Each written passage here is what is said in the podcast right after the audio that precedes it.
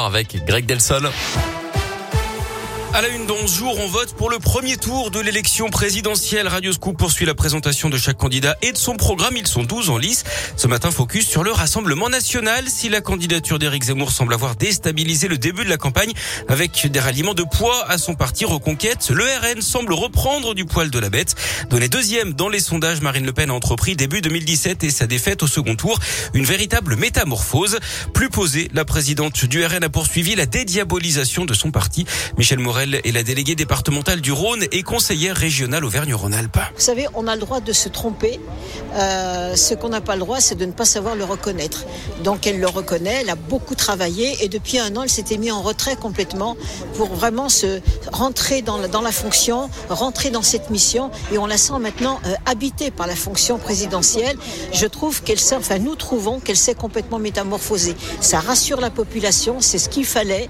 Et puis effectivement, elle a tellement élargi son spectre au niveau des propositions qu'elle fait. Elle est vraiment axée sur la protection finalement de la population, des Français et surtout évidemment des personnes de petites conditions, comme on dit. Hein.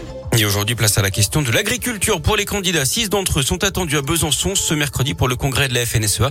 Ils vont s'exprimer devant 1500 personnes. Marine Le Pen d'ailleurs sera présente, tout comme Valérie Pécresse, Éric Zemmour, Fabien Roussel et Jean Lassalle. Pris par son agenda présidentiel et notamment la guerre en Ukraine, Emmanuel Macron s'adressera lui aux agriculteurs dans un message vidéo. L'Ukraine d'ailleurs où un espoir se dessine peut-être. Le président Zelensky a en tout cas évoqué des signes positifs après les nouvelles négociations qui se sont tenues hier entre les deux camps en Turquie. La Russie s'est engagée à réduire les combats autour de Kiev. L'armée ukrainienne s'est montrée sceptique.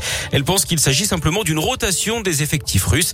Idem pour les Américains et leurs alliés qui attendent de voir ce que Moscou va mettre en place concrètement pour arrêter le conflit.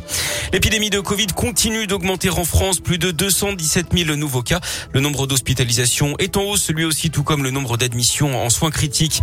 Les suites de l'intervention des forces de l'ordre dans un campement de gens du voyage à Clermont-Ferrand hier dans le Puy-de-Dôme. 15 personnes ont été interpellées. Une cinquantaine d'armes et 23 kilos d'herbe ont été saisies. Une disparition inquiétante à Saint-Etienne dans la Loire. Une jeune fille de 14 ans n'a pas réintégré le foyer des Marmousets mardi dernier. Elle a les cheveux châtains, les yeux marrons, mesure 1m63 et de forte corpulence. Elle portait une veste de jogging bleu lorsqu'elle a disparu. Si vous avez des infos, il faut contacter le commissariat de Saint-Etienne. Le numéro est à retrouver sur radioscoop.com. Du foot, démonstration de force de l'équipe de France hier à Lille en amical victoire des Bleus 5-0 contre l'Afrique du Sud, doublé d'Mbappé, but de Giroud, Yedder et Gendouzi. Note également la qualification pour la prochaine Coupe du Monde au Qatar du Portugal qui a battu la Macédoine du Nord 2-0. Ça passe aussi pour la Pologne qui a battu la Suède sur le même score. Et puis en Coupe euh, en Afrique, l'Algérie est éliminée par, la Cam, par le Cameroun après prolongation.